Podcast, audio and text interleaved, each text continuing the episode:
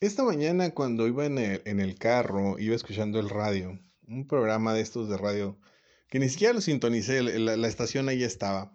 Y estaba escuchando una persona hablar ahí en el radio, no, no sé qué, de qué profesión sería, pero decía, bueno, dijo una frase que, que la verdad me, me choqueó. si podíamos decir, bueno, en el carro es un mal momento para choquearse, ¿verdad? Pero bueno, eh, dijo esta persona, la mente no es el órgano por el cual entramos en contacto con el mundo. Y ya no sé en qué terminó esta frase, pero la, pura frase me, causó un gran conflicto. ¿Por qué? Porque póngase a pensar bien usted. Bueno, no sé qué qué entenderá esta persona por mente, ¿no? Pero póngase a pensar usted, ¿realmente usted es el que ve o es su cerebro el que ve? ¿Realmente usted es el que escucha o es su cerebro el que escucha? ¿Realmente es usted el que siente, el que se enamora, el que se enoja o es su cerebro? Nuestro cerebro es el órgano más importante del cuerpo. Nuestro cerebro es el órgano que contiene nuestra personalidad, es el órgano que contiene nuestras emociones y decir que no es el órgano eh, con el cual nos comunicamos o nos conectamos con el exterior, pues es francamente estar completamente fuera de cualquier lógica y cualquier verdad científica. ¿Qué tal? Mi nombre es Israel Alvarado, no estoy enojado, ¿eh? es un gusto estar con ustedes en un episodio más de Herramientas para la Vida.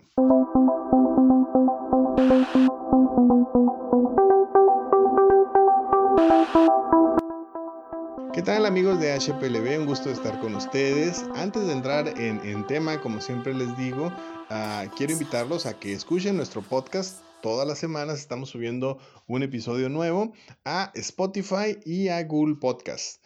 También los invito a que nos sigan en nuestras redes sociales. Ya saben, estamos en Twitter, estamos en Instagram, estamos en Facebook, estamos en YouTube.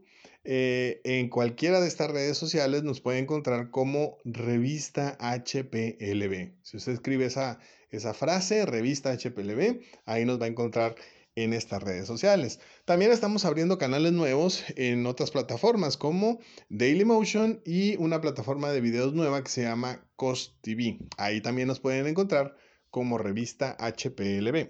Bien, y entrando con el tema, nuestro cerebro es el, órgano más importante del cuerpo. Eso no tiene vuelta de hoja. Decir lo contrario, no, sé qué estamos pensando. A lo mejor hay otros órganos tan importantes como el cerebro o casi tan importantes como por ejemplo el corazón, eh, por cuestiones de la vida, ¿no? Si se para el corazón se acaba todo. Ah, pero en cuanto al control, en cuanto a la dirección de las funciones, en cuanto a, la interpretación de los sentidos, a la parte en la que disfrutamos, en la que nos enojamos, en la que nos asustamos, todo eso está en el cerebro.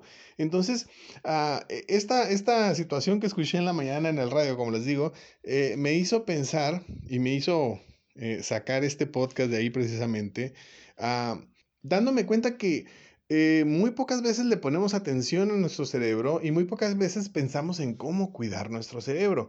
Por eso les quiero dar tres consejos muy sencillos, muy prácticos para cuidar nuestro cerebro. Hay muchas cosas que podemos hacer para cuidar nuestro cerebro, pero tres cosas muy básicas que si tú puedes hacer todos los días, te va a ayudar a que tu cerebro ah, te, ayude más, te, te, funcione mejor, te, te, ayude a recordar mejor y también esté preparado y listo para adquirir nuevo conocimiento, que eso es bien, bien importante. El punto número uno, alimentemos bien a nuestro cerebro. ¿Sí? A veces cuando pensamos en comer, en lo, en lo que pensamos es en nuestro estómago, ¿no? Pero es importante alimentar bien a nuestro cerebro. Hay una cuestión que, que no ayuda mucho al cerebro Ah, en cuanto a, los tipos de alimentos. Uno de ellos son los azúcares refinados o los azúcares industrializados. Este tipo de, azúcares no ayudan a que el cerebro funcione bien, a que las conexiones neuronales se hagan de manera correcta. Ojo, no estoy hablando mal del azúcar natural. El azúcar natural que encontramos en los alimentos, eh, e, e, e, el cerebro lo ocupa y le hace bien al cerebro. Pero el azúcar industrializado, el azúcar refinado, no, no es eh, eh, el mejor que podamos este, darle a nuestro cerebro. Ah, en ocasiones hasta puede alterar eh, patrones de conducta de, de, tanto azúcar. Por ejemplo, estas bebidas energéticas y todas esas cosas que muchos, sobre todo los jóvenes, toman mucho, son, si bien es cierto, no podríamos decir perjudiciales hacia primera mano, sí a largo plazo pueden ser perjudiciales. Abriendo un paréntesis aquí, hay cosas obvias que perjudican a nuestro cerebro. Todo tipo de droga, desde alcohol, tabaco, marihuana, por más propaganda buena que le hagan, este, toda droga afecta a corto, a mediano o a largo plazo al cerebro. Entonces, si puedes evitar las drogas, mucho mejor, tu cerebro va a funcionar de mucho mejor manera. Bien, ese era como un subpunto del, del primer punto. Vamos al punto número dos. Eh, debemos de darle el descanso correcto a nuestro cerebro. Muchas veces ah, no, no dejamos descansar a nuestro cerebro de manera correcta y eso también hace que nuestro cerebro no funcione de la mejor forma eh, al día siguiente o durante varios días, ¿no? Ah, no hay un, un, número exacto, cada quien tiene su, ciclo de sueño ah, necesario, ¿sí? Eh, no todo el mundo tiene que dormir ocho horas pero sí se sabe que por lo menos seis horas es el mínimo que debes de dormir para tener un buen ciclo de sueño, para tener un buen lapso de sueño que sea realmente un sueño reparador.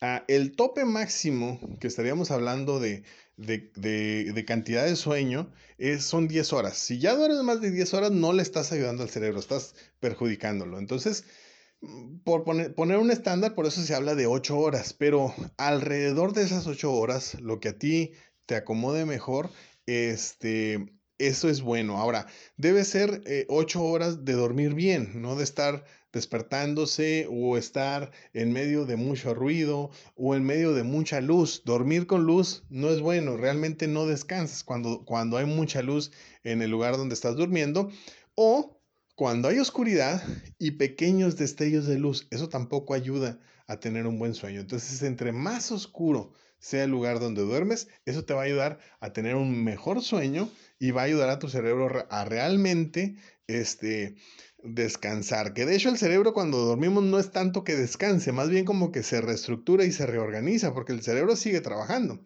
Ah, pero eh, eh, el tener un buen ciclo de sueño sí ayuda al, al cerebro a estar más eh, fresco, más ah, dispuesto y, funcionar mucho mejor al día siguiente. Y punto número tres, ejercita tu cerebro.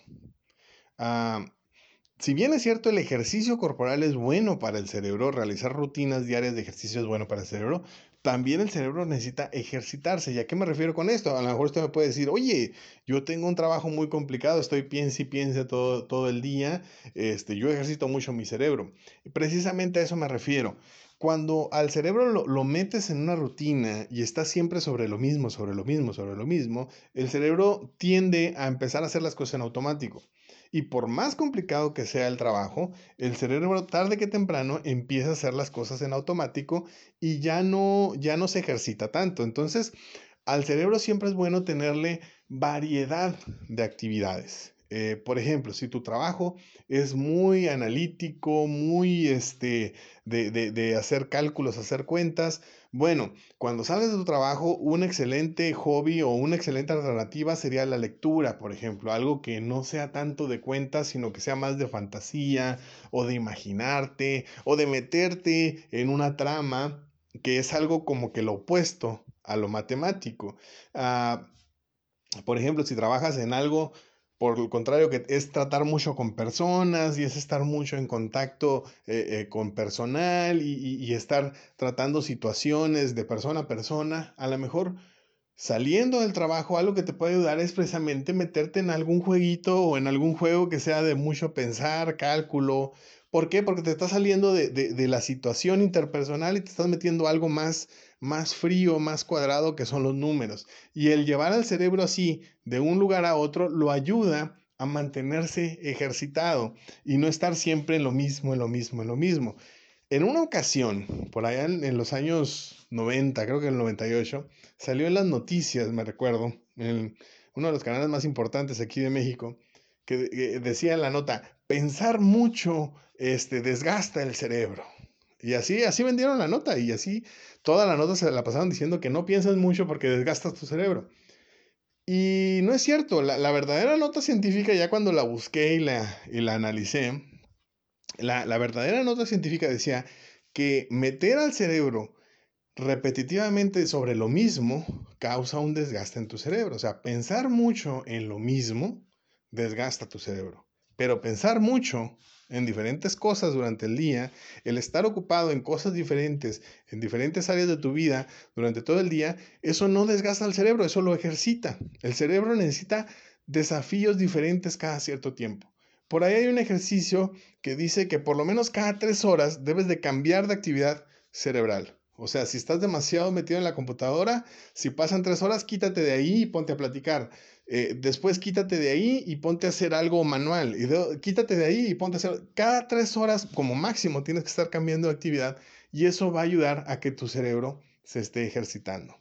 También es muy importante, ya si tienes la posibilidad, Puedes entrar a internet y buscar eh, los famosos ejercicios de gimnasia cerebral. Son muy buenos, son muy buenos y ayudan a tu cuerpo y a tu mente a estar despiertos y a estar en, en constante ejercitación. Bien, estos son tres consejos muy sencillitos, muy prácticos que puedes hacer todos los días. Todos los días puedes estar haciéndolos y eso va a ayudar a que tu cerebro esté más despierto, esté más activo, esté más eh, eh, ah, funcional, más productivo y que cuando lo ocupes, cuando lo necesites, te responda al 100%. Así como cuando uno tiene el carro bien afinado, bien, bien, con muy buen mantenimiento, cuando ocupas velocidad, el carro te la da, ¿no? O cuando ocupas los frenos, el carro frena. Hay que, hay que darle el mismo mantenimiento también a nuestro cerebro. Así es de que olvídense de esa frase que les dije al principio de que el cerebro no es el órgano más importante del cuerpo, que el cerebro no es el órgano por el cual interactuamos con el mundo, está completamente equivocado. El cerebro es el órgano más importante del cuerpo y el cerebro es el órgano a través del, del cual interpretamos al mundo y, lo que nosotros creemos que es el mundo pudiera ser que realmente solamente está en nuestro cerebro. ¿Por qué? Porque cuando hablamos con otra persona nos damos cuenta que ve el mundo completamente diferente y que ve las cosas completamente diferente. ¿Por qué? Como dice la clásica frase, cada cerebro es un mundo.